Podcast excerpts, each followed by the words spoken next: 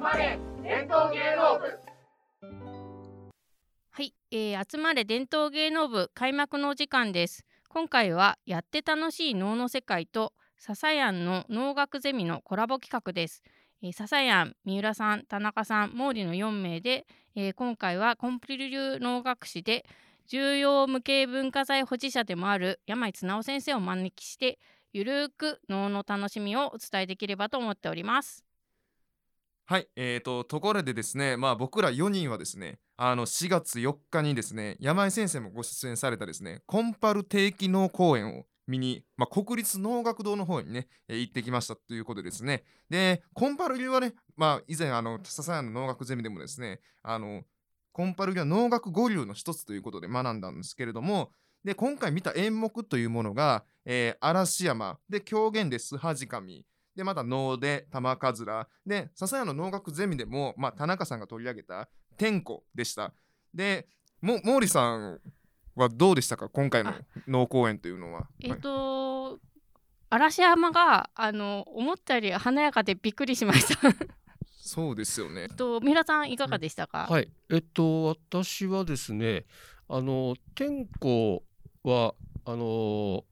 何度か見たことが、まあ、はい、あのコンパル流ではないんですけど、見たことがあって、まあ、あとあとあの狂言の須恥神はわりかしあのよくやられる演目なんで。これも何度かあの拝見したことあります。で、嵐山と玉桂は実は初めてあの見させてもらったので、で、あのとてもあのまあ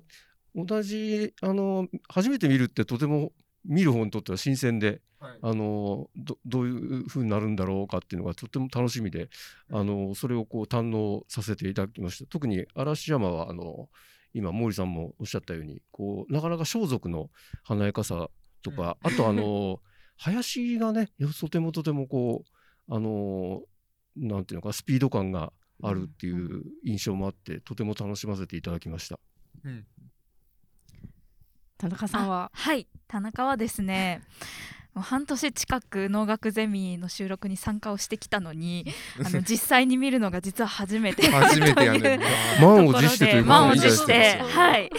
あの初めて能楽堂に行かせていただきました。なんかちょっとそういうもう初めてっていうワクワクも含めてすごく楽しかったなっていう感じなんですけど、うん、なんか本当にこう和製ミュージカルみたいなちょっとミュージカル的な要素を私はすごく感じて、うん、なんかそういう意味でもとても楽しめたなっていうところで、まあ、ちょっとそこら辺の話とかもあのしていけると嬉しいなと思っています。はい、よろしくお願いします。お願いします。笹山はどうでしたか、まあ、僕もその僕主演で能楽ゼミやってきて、うん、で初めてのお能デビューが去年の年末京都の金剛流、まあ、僕実家大阪ですものでで今回2回目でコンパル流っていうのを見させていただいてで今回は結構前らへんの席座ったんですねで結構そのさっき三浦さんもおっしゃってた、まあ、装束であったりとかあとなんか作り物とかあとこう装置とかあとなんか小道具扇子とか嵐山で結構扇子とか持ってて天候ではこうなんか中国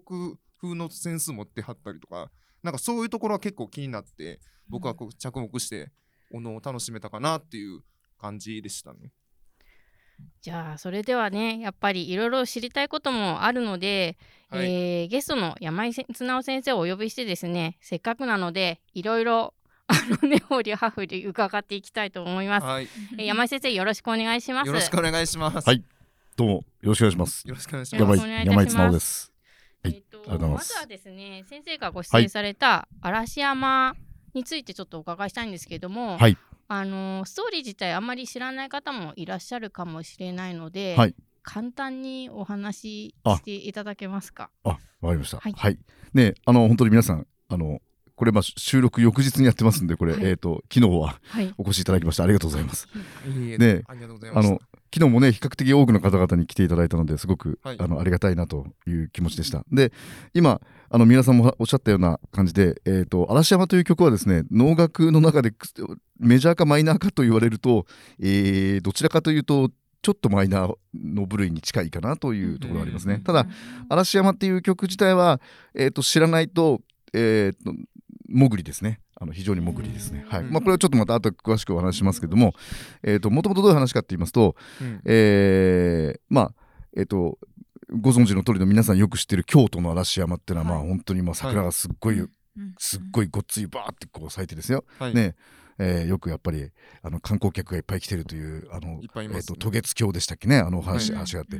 あまああの、まあ、当然山のお話。で、うん、桜の性というものがもともとの、えー、根本にあります。で、えーと、やはり能楽っていうものが持っているなんていうのかな。こう、まあ、四季をめでる心だったりとか、うん、やはりまあ自然を愛する心っていうんでしょうかそういうことが根底にあると思われるんですけども、はい、まあ、帝から命令された進化という大臣っていう脇脇という役ですけどね、はい、まあ、あの桜見に来い見に行けと私の代わりに見に行ってくれって言われたんで、えー、嵐山の方に赴いて、えー、桜を見に行ったらおすごい桜がもう絶句わーっと満開に咲いてる。でその花森のいわゆるまあメンテナンスしているなんか掃除をしている、えー、おじいちゃんとおばあちゃんみたいなのが、えー、その前半のあのおじいちゃんおばあちゃんだであると。だからあの手にほうきを持ってましたよね。持ってましたね。えー、え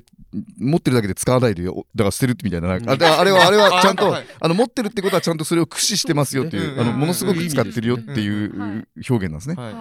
ええじゃあおばあさんの方は持ってなかったんでおばあさん何してんだったらしたんですけど、一応あの2人でメンテナンスしてるっていう、え掃除してるメンテナンスしてる花森の老夫婦という設定、であの老夫婦がえっ、ー、とまああなたどうなんで何してんですかって話になるとまあこのえっ、ー、と桜ですよね。桜はえっ、ー、と吉野の方からまあ、種を持ってきてそこで植えられたものですよって話をする、でそこには子守の神かつての神という神様がいてっていう話をしつつ、はい、そして前半のハイライトっていうのは、えー、非常にこうなんて言うんでしょうあの能のコーラス隊である自由隊っていう人たちが、まあ、結構長くですね、まあ、歌いを歌う、まあ、歌を歌う場面があります。であの辺のところっていうのは非常に、まあえーと、嵐山のすごく絶景ですよね、うん、それを、えー、表現している部分です。でそれでその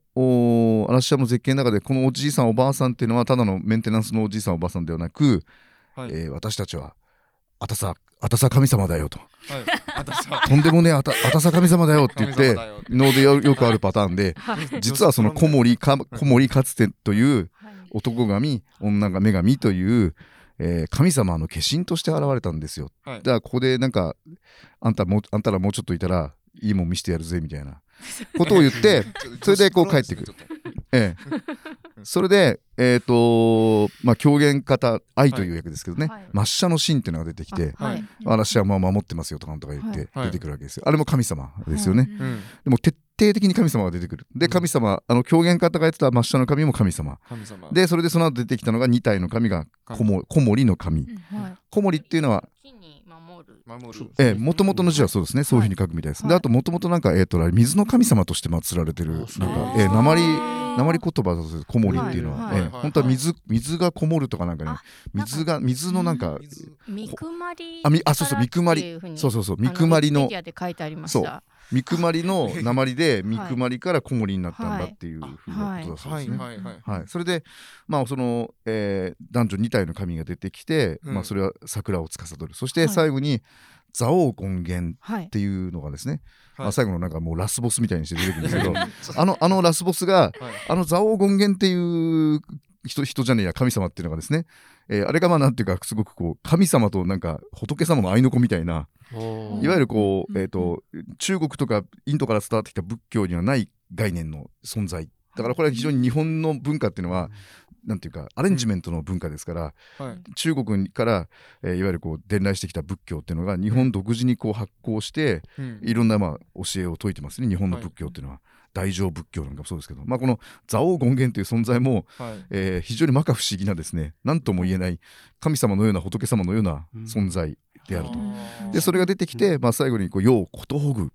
おめでたい。で、えっ、ー、と、まあ、能ではですね脇能って言い方するんですけども、はい、能楽のジャンルの分類の中では一番最初に上演される形昔はまあ朝やっていた神様が主人公のものは最初の朝の一番トップバッターでやりましょう、はい、ということでやっていた、うん、でそのジャンルの、えー、位置にまあこの嵐山入るんですけども、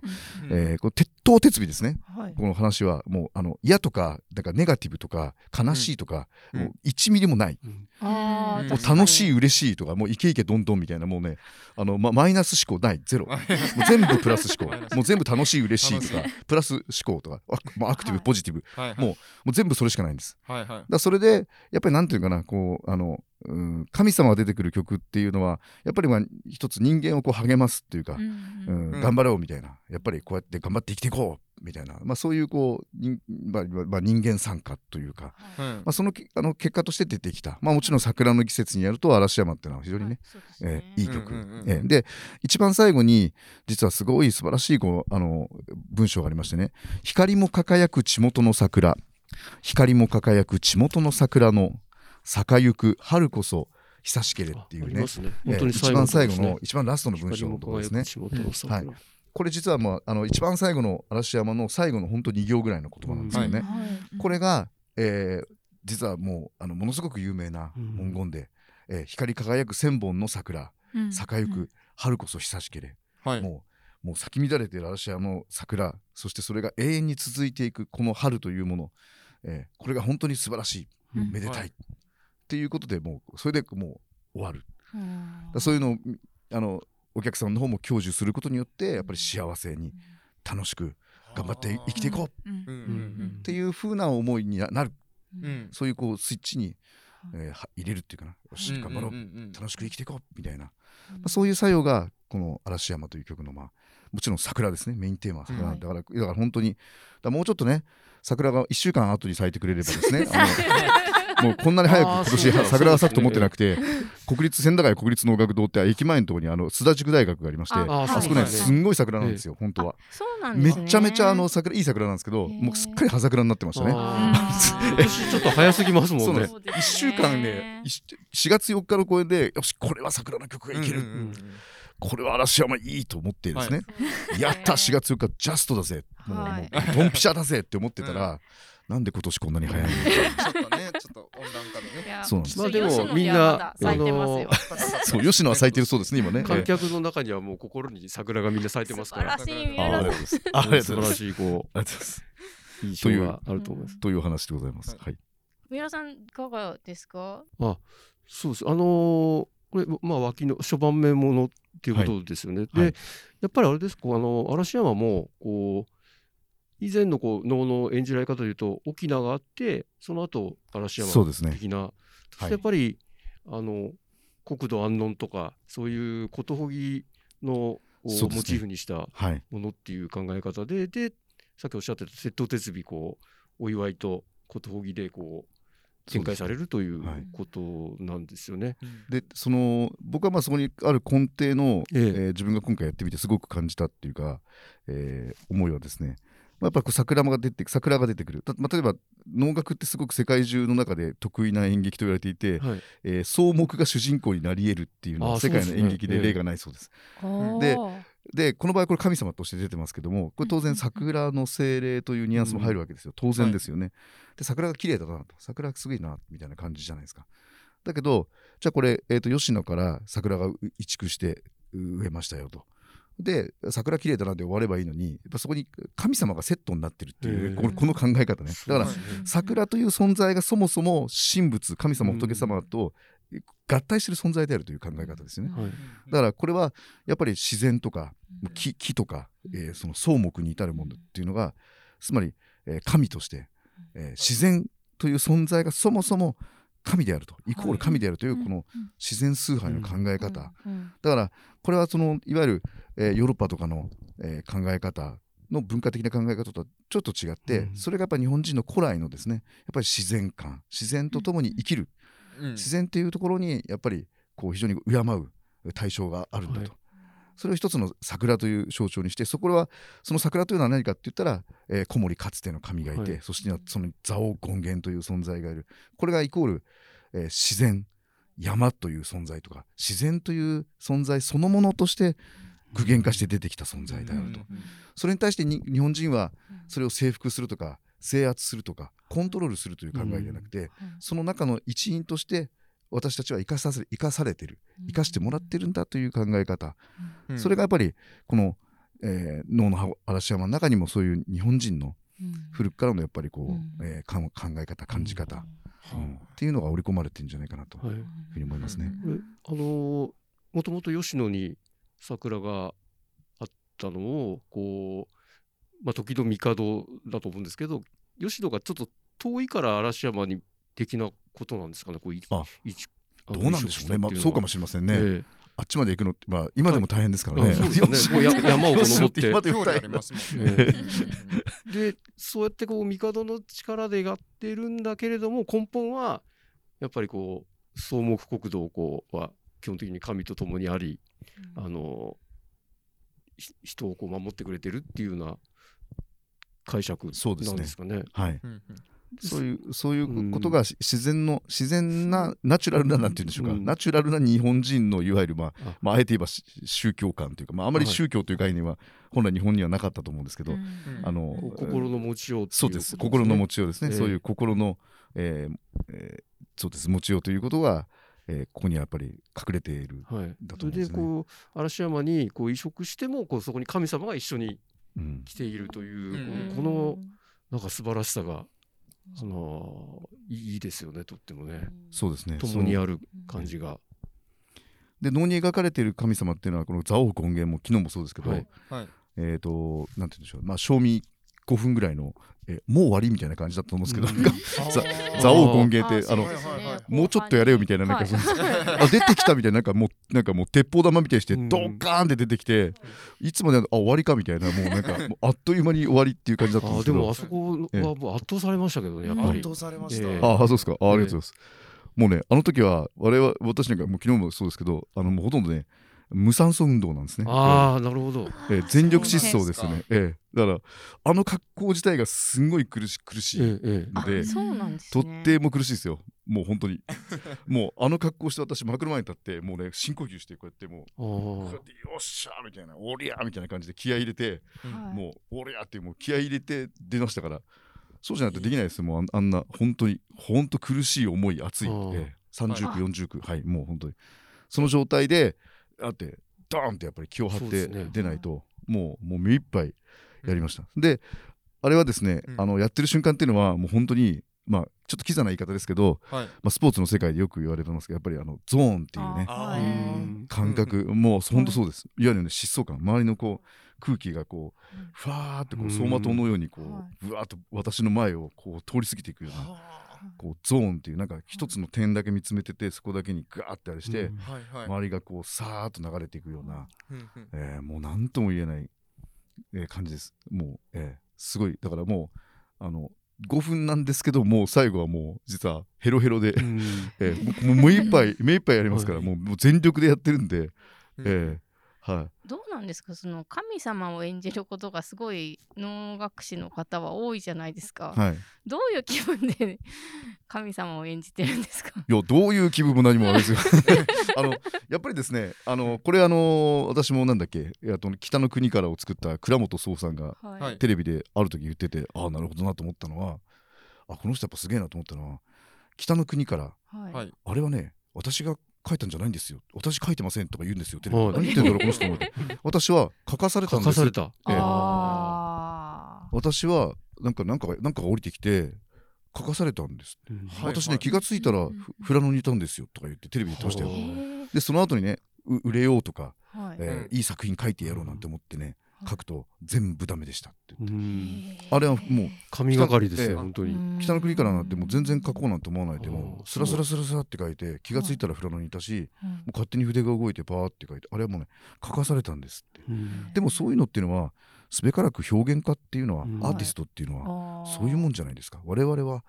よりしろですよねって言ったんですよテレビで。あやっぱりひょ憑依するような感じ近いんですかね。そう。だからあれを聞いた時にああ倉本そうってああなるほどなと思ってあそれは一緒だなと思ったんです私は。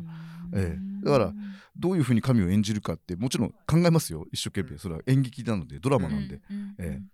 だから、えー、こういうふうに演じてっていうもちろん決まりもあるし、約束もあって一つの演劇形態でやってますから、まあ、それはもちろんなぞる踏襲してそれを稽古しますけどじゃそのやってるあの瞬間昨日のあの瞬間にそんなこと一切全く何も考えてないです。何も考えてないです。全く。だからそれはそうならなきゃいけない、うん、だこうしてやろうあしてやろうってなっちゃうとそれはもうやっぱり倉本壮が言う言う曰く売れよ売れようと思って売れ線の台本書いたらちっともダメだったとかっていう話になっちゃうので、うん、何も考えずにスパーンってやると何かがスッと降りてきて、これ神がかりですね。ずっとこうやっぱり稽古を積まれていて、まあ、身体もそういうやっぱり脳,、脳学士っていう身体になっているからこう出た時にはもうその一つの空気の流れでできてしまうっていうことですよね。それを我々はこう享受させていただいているというあそれすごいですねやっぱり。あの鉄頭鉄尾やっぱ乗ってもう様式美でできてますよね。そうですね。だからまあ本当にまあいわばルーティーンなんですよ。巨大なルーティーンなんですよね。だ農学士もあのまあ普段も私もこうやってのほほんってしてますけどいわゆるこのああいうふうに神になる時のルーティーンがあるわけですよちゃんとね、うん、えー、事前にやっぱ事前準備があって、うん、で能装束を着て、うん、であの幕の裏側には鏡の間という部屋がありましてね、ね、巨大な三面鏡の前で能面を前に置いて精神統一をしそして本番直前に能面を両手でいただき能面を顔につけます。あれは組紐で2本の組紐で、うん、あのよく口で加えてるって言われるんですけどあれはそれ日舞の方なんであれは我々の能面っていうのは紐で結んでい。るわけなんですけどね、まあ、結んでで、まあ、鏡の前には全く別人な姿が映っているわけですよ。でそのその鏡の姿を自分で見ながら、まあ、そこでもう、えー、自己陶酔というかもう変ななんていうか一種のトランスですよね、トランス状態ですよ。ええ、あの面をつけた状態で、はい、その鏡の間でいる時っていうのはその鏡との距離感で全身はやっぱり実はあの視野の中から見えるものなんですか？意外と見えてます。これぐらいこうこう見えてるので、ええ、あの自分の上半身ぐらいは、あそうですか、はい、でも上半身が視野そうですね。自分のこう頭頭とかこう胸ぐらいのところまではこう、ええ、はい、鏡も少し距離が置いてあるので、はい、台がありますんで手前はいろいろ小道具を置く台があって、え、だからあの鏡からちょっとちょっとこう距離がはい、ありますんでその距離感の中でこう見ると自分の上半身がこう、はい、見えてるっていうんでしょうかね。その状態の中で本当に精神統一して、であとは舞台に出るともうあれですよ。だってつまりその生やし方って言いますけどあの生やし立てるというのは語源ですので彼らの、はあ、だからもうイケイケドンドンみたいな。ほらほらみたいな。ほいほいみたいな。生やし立てるっていう言葉は使いますもんね我々今でも。はい。なので私もちょっとあのこれ例えがあれですけど例えばあのマサイ族マサイ族の方々ですね、はい、マサイ族のダンスがあるじゃないですか、はい、こうあの僕アフリカンミュージックがバンバンバンバンバンバンウオフオフオフみたいなこうあるじゃないですかあもうああいう感じなのでマサイ族の人たちがこう、あのこうドラこうなんていうのアフリカンドラムでバンバンバンってやると、こういわゆるトランス状態になってこう、ね、ははとか言ってこうやっていくあのマサイ族のダンスと、もう大して違わない、ねいわば本当に。もうあんな感じ。後ろからバンバン打楽器で鳴らされてもうね行っちゃうんですよ。いけいけやれやれみたいな。もうバッカーンってやられたらあれ飛び道具ですからあれあれ空間がね飛ぶんですよ。あのピーとかバーンとかやってパーンとかやってんじゃないですか。はい、あれあの皆さん客席からご覧になるとふんなんかのどかな風景っていうけどあの至近距離で聞いてると、あれすんごい音ですから。あそうなんです、ね、空気が飛ぶんですよね。一変したんですよ。空間がガラッと入れ替わっちゃうっていうか、空気がもうガラッて変わっちゃう。いやそういうこう飛び道具的なこう波動を出してるんですね彼ら。彼らそこが命なんで、その波動をどれだけ出せるか。そうです。でそれをこっちはまともに受けてるわけです、はい、後ろから、ええでそれを感じながらこう、はい、おおっていう感じでオフオフみたいな感じでおりゃみたいな感じでいけおらみたいな感じでこう踊らされるっていうか乗せられるというか、だから私はでもあのサーフサーフィンとよく似てるなと思ってるんですけどビッグウェーブを作るわけですよ彼らは。林方は波を作って。そうです。それにこうの乗っていく。で下手だと飲まれるじゃないですか。あ飲まれますね。でかい波が来たわードバン飲まれて終わりみたいな。ドバンみたいな。だそういうぴょって例えば波乗りでひょって乗っかったらすごいじゃないですか。ひょーって高い波に乗ったら。そうすると今まで見えない景色が見える時があるんですよ。そうですか。みんな共演者からうわーって押し上げられるとバーンってもうなんかもうロケットにもうロケロケット台に乗せられてドカーンって打ち上げられてなんかもう人間ロケットになった気分でドーンって打ち上げられるともう見たこともないような景色がこう瞬間見えるそうですか。これはね一人でどんなに努力しても絶対無理だと思います。だからあれはやっぱり集団芸術のなせる技で、いわゆる能楽ってして中心主義って言って、ね、してという主役だけを盛り立てるために、うん、すごく省略して、うん、そこにもう一点に集約してもうエネルギーを集約していく表現方法なので、でやっぱり盛り立てられるにはしてのこうなんていうかやっぱりこう力というか技術というかそういうものがあってみんながいけっていうふうにそうですね。はい、それはやっぱりお互いの共演者の人たちも当然みんな、えー、まあなんていうんですか感性感覚を持った人間ですから、うん、やっぱり考え方主張それぞれあります。うん、でそういう中でやっぱりこううまくなんてみんなでこういい気分になって作っていく一つの舞台をですね、我々は大してリハーサルもしないけれどもあの本番の昨日の舞台上でもいろんなやり取りが舞台上の中でいろんなやり取りが実はありました、えー、無言のやり取りがあります。あるんです。え例えばどんなやり取りとかがあるんですか？えー、っとそうですね。例えば出てきてもうあのおじいさんおばあさんで出てくるじゃないですか、もうあそこからそうですから。うんあのなんていうのおじいさんおばあさんがゆっくり出てくるじゃないですか、はい、であの橋がかりという長い、はい、あの13メートルあるあの、はいはい、渡り廊下みたいなあれ橋がかりって言うんですけど、あそこでずっとなんか歌ってる場面がありますよね、うん、あそこのところにもバックなんか前奏曲みたいなして、そうですね。林がもう入ってます、ね、林方が演奏してる。あれもすごく決まり事をやってる、だけど決まり事なんだけど、えーと、決まり事であるがゆえにですねえっ、ー、となんていうかな。あのすごく透けて見えるんですよ。こうなんていうかなテクニカルなテクニックをわーって見せるっていうのは、テクニックだけに目がいくけども、すごくシンプルなことをシンプルな音を出し続けると、その演奏している人の心が見えてくるんですよね。これね逆逆説なんですよ。面白いんですよね。えー、そのうまい下手もあるし、はい、えー、その気持ち心っていうことが、はい、その透けて見えるっていうかな。うん、これこの両極体感には、この新一世の林にてっていう一言しか書いてないですけど、そこにそんなにやっぱりこう深いものが込められてるんですね。真、ね、の一世っていう林の出囃子によってねこう出てくるんですけど、はい。まあ昨日の場合ちょっとあれですけど個人的なあれですけどあのまあうちの長男が、はい、昨日その乳母前半の乳母という役でねこう出てですね、その橋がかりで並んで。えー、と正面を最初に最初に正面を向いた時にその乳母が一人で一言、はい、セリフを言うっていうところがありますね、えー、あれあったんですけどね実はそれを歌い出すタイミングっていうのが、まあ、大鼓小鼓のあるフレーズを聞いて、うん、えー、歌わなくちゃいけなかったんですね。うんえー、いやほうほうで小鼓が「ようぽん」「ようぽん」「ほうぽん」で大鼓が「いやあほうほう」って言ったら歌い出すっていう多分こういう約束なんですけどね。はいうん、でこれ稽古で散々息子に教えてて、はい、で稽古の時はできてたんですけど、リハーサルが先週の木曜日やったんですけどね、はい、全員集まって唯一1回の投資リハーサル。息子が間違えまして。でそこから出れなかったんですね。つまりあの「いやー」っておつみが「ほうほう」っていう「いやーほうほう」ってやなきゃその前に歌い出しちゃって。で私は並んで「あおい違うだろそこ。おいおい」って思ったけどまあ投資だからもう切れないので、まあ、そのままもう最後までやり続けて、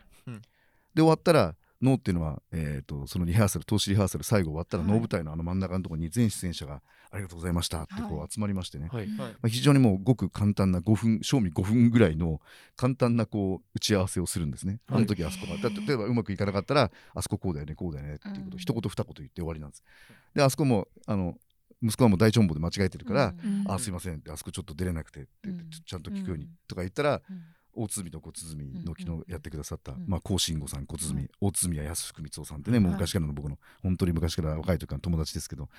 もう息子がねやっぱりもう今回始めたっていう、な知ってますか？ら、ああもういいよいいよいいよ。大丈夫大丈夫。もうあのどっから歌ってもいいからとか言って。あのだダメなんですよ。ダメなんだけどどっから歌ってもよくないのに。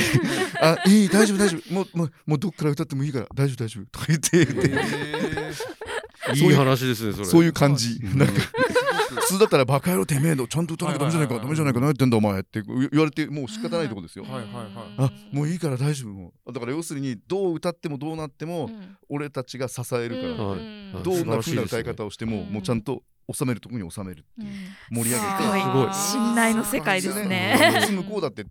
打つフレーズがいろいろ関係上、建築に歌われると困る。ずれちゃいますよね。そうです。困るんですよ、だけどそこは例えば昨日のメンバーなんかだと本当にもう自由にもう,、もうやりたいようにややってくれたらいくらでも支えるから大丈夫だよっていう。もう間合いがこう全部こうそこで合わせてもいけるし理解もできてるってことなんですね。そうです。昨日の昨日はね本当そういうメンバー。の生やし方だったので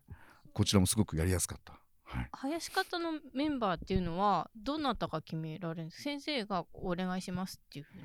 そうですね。えっ、ー、と、はい、あのして方っていう、まあ、僕らのいわゆるこういわゆるメインをキャスト務めるして、はい、して方という役が、はい、い。わゆるそのなんていうかプロデューサー的な立場でものを決めます。はい。でまあ、昨日の公演に関しては昨日はコンパル会という、コンパル流の主催公演なので、はい、えー、そういう流儀として決定した人たちをなんていうかまんべんなくだ例えば、ね、あの人がいいとか言ったらみんなその人になっちゃうじゃないですか。そ,、ね、それじゃ困るからやっぱり能楽会は広くいろんな人と広くお付き合いするということじゃないと。だまあ個人でやるときはですね、はい、自分で個人でその公演を主催するときはもうそれはもうもうもうもう一本釣りですよ。この人とやりたいっていう人と一緒にその人たちをオファーして、あかかき集めてやるっていうことですかね。あのまあ今基本的にはしてして方が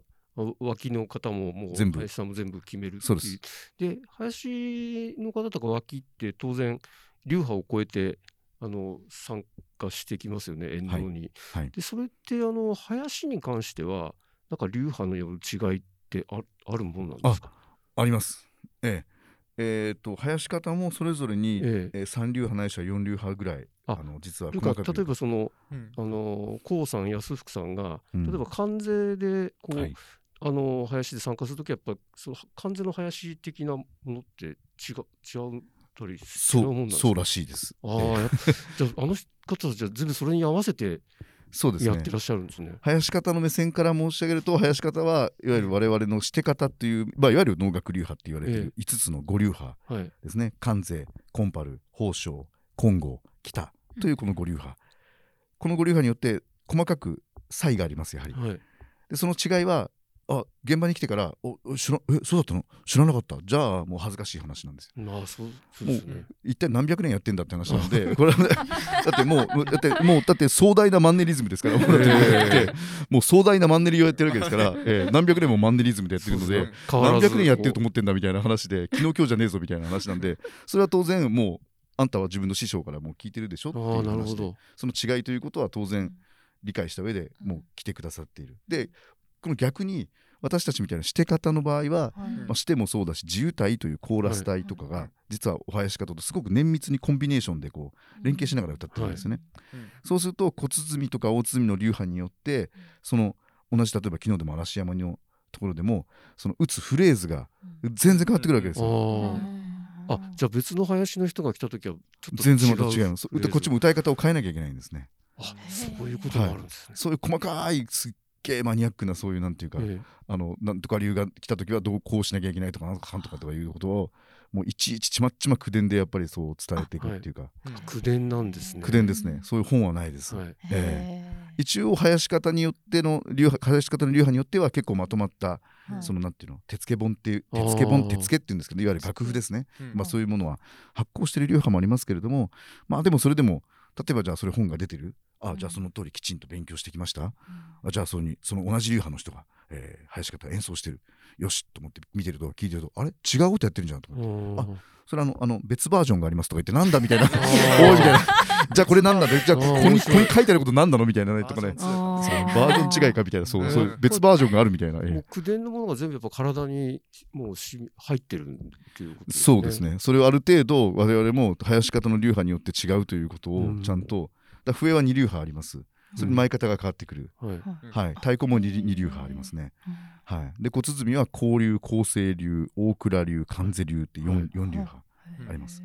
で大鼓は門野流高安流大倉流、えー、関税流石井流っていうのがあって、えー、で脇は脇は三流派ありまして、はい、えー、昨日の森さんは、はい、えー、下がかり宝生流って言うんですけど、あとは福王流っていう。福王さんはい、あれは本当にあの兵庫県というか、本当にあの大阪の方ですけども、福王流。であとは高安流っていう。流。派はい、三流派脇あります。で狂言は大倉流泉流って二流派ですね。はい、そうするとやっぱ違いがあるわけですよ、えー、その違いを全部やっぱり認識してないといけないと、えー、いうことなんですね。はい。だからやっぱあんまり流派を超えってっていうのはあのないない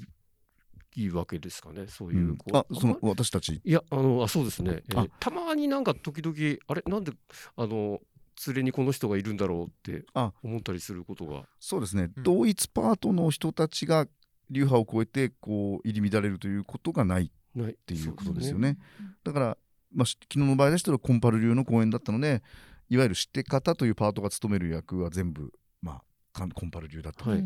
うことですよね。ただしまあ近年、えーと、結構遺留共演っていうのも行われるようになってきて。思い出しましたけど、演目忘れてしまったんですけどあの前してと後してで流流派が違うっていうのがたまにありますよね。ありますね。はい。先生も前金剛やりました。の方とやられました金剛流のですね京都の金剛流のはい。同い年の手島浩二さんと、はい。ええ二人静かっていうあ、二人静か。えーシングルナイズドスイミングそれこそ昨日のあの小森かつてみたいにユユニゾンでやるものをイ流派でやるっていう、はい。はい。えーだ動き方が全然違うっていうああ、そうあ、流派違うと動きが違う全。然違います。はい、流派が違うとまああのそうですね一番何がもう視覚的なビジュアル的なその動きの型が、いわゆる、ま、舞ですけどねあ舞の型と言いますけど舞の型が動きが全然違いますね。はい、それはもう違った形でもういいっていうことでややられるわけですね。そうですね。それぞれの、えー、と流派の伝来しているものをきちんと、えー表現しようと。表現しよう。っていうことでやりました。その時はですね。あとはまあでも全然点々バラバラだとあれなんで合わせるとこは合わせるみたいな、うん。うんうんうん。ええ合わせました。きっかけとかそういうところがあそうですね。ええていう。だから私もあの、えー、と手島さんのホームグラウンド京都の金剛能楽堂でやりましたけど、はい。その時は、えー、と金剛流の舞を覚えました。ああ、そう、そうなんですね。よく覚えたねとか言われるんですけど、はい。ええ本当に。まあ面白がって覚えたんですけど、はい。なんか、えー全然違うので金剛流とコンパレー近いんですよ。歴史的にはすごく一番最も近くにいる流派なんですけどそれでもやっぱり大体同じようなとこ行くんですけどやっぱり生き方のプロセスが生き方のタイミングとか間と全然違うんですよね、もう全く別物ですよ。だから、まあ、そこはまあ面白いっちゃ面白かったうん。うんうんうん。ですね、ええ。なるほど。そのタイム感の違いっていうかななんていうかな、うん。うんそれはすごく、えーちょっとマニアックですけど、ええ。えー感じたっていうあでもあの見る方観客としてはそういうのあの聞か聞聞かせていただけるとすごく面白いですね。やっぱこれ知ってるとまた楽しみがあのもしそういう演能に接するときにあそこをちょっと見見たいなって思いますね。よくねまああのーこれもななんかあるあるある記者の方から あのあるマスコミ関係の方から言われたんですけど、なんかいやもう私何にも分かんないからねもうあれなんですけどあの能ってなんで5流派もあるんですかね？3, 3, つ三つか2つぐらいでいいんじゃないですかね？とか言って言われてそれとか言われてはずいぶんガサツな質問ですね。言わ言われたんですよ。言われ言われたんですけどね、えーまあえー某マスコミの方なんですけど、ええ。あのそれで僕はその時にいやいやまあよくそう言われますよと、えー言われるんですよ。でまあもし、えー5が4になった時には真っ先に私の流派が結構なくなる可能性があるなっていう。いやいやいやいや。そういうそういうことを言ったんですけどね。最も歴史のある、だそうただねそのじゃあなんで5つもあるのかっていう確かにそれ素朴な疑問じゃないですか、ええ確かにその通りで、うん。ただそこに対して、まあ、僕がお話ししたのは、えー、とやっぱりそれぞれの存在意義があって、うん。それぞれが伝わってる、い意味がなければもう当然そうですよね。滅滅んでなくなる話ですよ。淘汰されておしまいはいおしまいよって話なんですけど、うん。じゃあなんでここまで長く続いてるのかっていうのは、まあ、やっぱりそれぞれに存在する意味があるから伝わってきたっていうことです。ですからそれは何かっていうとそれぞれにやっぱ特色があって、うん。えーアイデンティティがあって主張しているものが違うということだから流派という違いで、うん同じ能楽なんだけども、えーそれは一つじゃないよということに、まあ、やってきたということですね。まあ私の流派で言うならば能楽界の中で今げ現在やっぱり非常にやっぱり大きな一番大きなあの勢力は、まあ、関瀬流さんはいですよね。まあ、いわゆる本当あのお茶でお茶でいうところの裏千家うんみたいな感じですよね。えーあのに日本舞踊とそれこそあの花柳さんみたいぐらいのうん感じの、まあ、感じですよ。で歴史的に関瀬流の対極できたのが私のコンパル流という流派。うん。対局で、はい。はい。はい。だから関瀬流の逆さまでいくっていうのがまあ基本的なこうコンパル流のスタンス。なるほど。関瀬流はすごく華やかで時代に即応して美しく可憐にこう表現する、でコンパル流はマイナーですごくあの地道に泥臭く。あ でやってくるというのがもともとのだから全然対極であるという。その対対立軸としての存在感っていうのが、まあ、関ゼリに対する対立軸、あ、アンチっていうことですか？えー全く違うう。そうですね。全く違う方面での関ゼリさんの例えば声楽的な特性っていうのははい。高音域を多用されてます。うん。私のコンパルでは全く、はい。雰囲気を。はい、声が全くすんごい高いハイトーンとか使われるんですよ、コンパルには一切ないようなあのそういうメロディーの付け方をされてたりするんですけど、私のコンパルの場合はすごくやっぱり土着なニュアンスが強いので、うん。低音域を多用する声楽なんですねすごく低い音を多用する。はい。こう地を這うように声を出すと。だすごくやっぱりこうまあ、ある種のなんていうかこうシャーマニックなっていうかですね、はいはい。こうなんていうのこう古い古いやっぱり、まあ、一番能楽の中で古い流派なので、まあ、そういうこう何か能楽というか日本なんか日本人のなんかこう源流的なものを、うん。だから地道につないできたみたいなのが、うん。まあ、コンパル流といううん。私の流派の一番大事にしなきゃいけないところなんだろうなっていうのは、まあ、他流の方なんかと例えば一緒にやると感化されてしまうから良くないっていう方もいるんですけど、まあ、私はもう逆でええ。あのやるからこそ一緒に完全に人とやることもあります、はい。実際やりました、うん。やってますけどやっぱりやればやるほどやっぱはいり自分たちのアイデンティティというか、うんうん特性がうん。強く認識される。やっぱりちっちゃい時からやってたりすると、そうですね。コンパルって何なんですかって「いや何?」って言われてもいややってるかよく分かんないみたいな。それを当たり前だと思ってるから何がどう違うのかよく分かりませんみたいなことを言っちゃうんですけどまあ他と一緒にこうやることによってうん他者を知ることでうん。自分たちの特性を理良さが解できる。良さをみうん。みなんか再認識できる。っはい。ていうのは私にとってはすごく他の流派の方々とやることによって学べたすごく大きな収穫でしたね。はい。他の医医流の方とやってもでもやっぱりあのやり方は違ってもこう溶け合うようにしっかりとこう縁能ができるっていう能楽のなんかすごく懐の深さもあるような気がするんですけど。そうですね。やっぱりそれは私も本当にそうですね。コラボレーションっていうのはもう2003年2005年ぐらいから、えーあ2003年ですね。最初に、えーやってから他のジャンルの方なんかも随分やってきて。でその時に、まあ、私の経験上やはり、えーまあ、噛み合わない議論はやっても意味がなくて、はい。やっぱり最終的にはどっかになんか一つの結論を導き出すというか一つの作品として同じ方向を向いて一つのものを形として作りましたよと思うんだければ、い。やっぱり意味がないと思うわけですよね。だからそれはやっぱり同じ流派同じ能楽であっても今おっしゃったように同じことが言えて、うん。やっぱり、えー同じ方向を向いて同じ一つの作品を作っていくっていう考え方。なんかうん。自分のい言いたいことだけ言って自己主張だけして終わりみたいな、うん。何の接点も噛み合いもなかったって言ったらそれただの自己満足なんで、はい。やっぱりそこはあくまでも噛み合って一つのやっぱりこう溶け合うっていうかな。だからそれは本当にお互い相談することもあるし、なんていうかなこう作っていくっていうかこっちもだからうん。変に自己主張ばっかりするだけではやっぱりいいものはできないと思うんですよね。そこはすごく私も長くやってきて心がけてることではあります、ね。はい。はい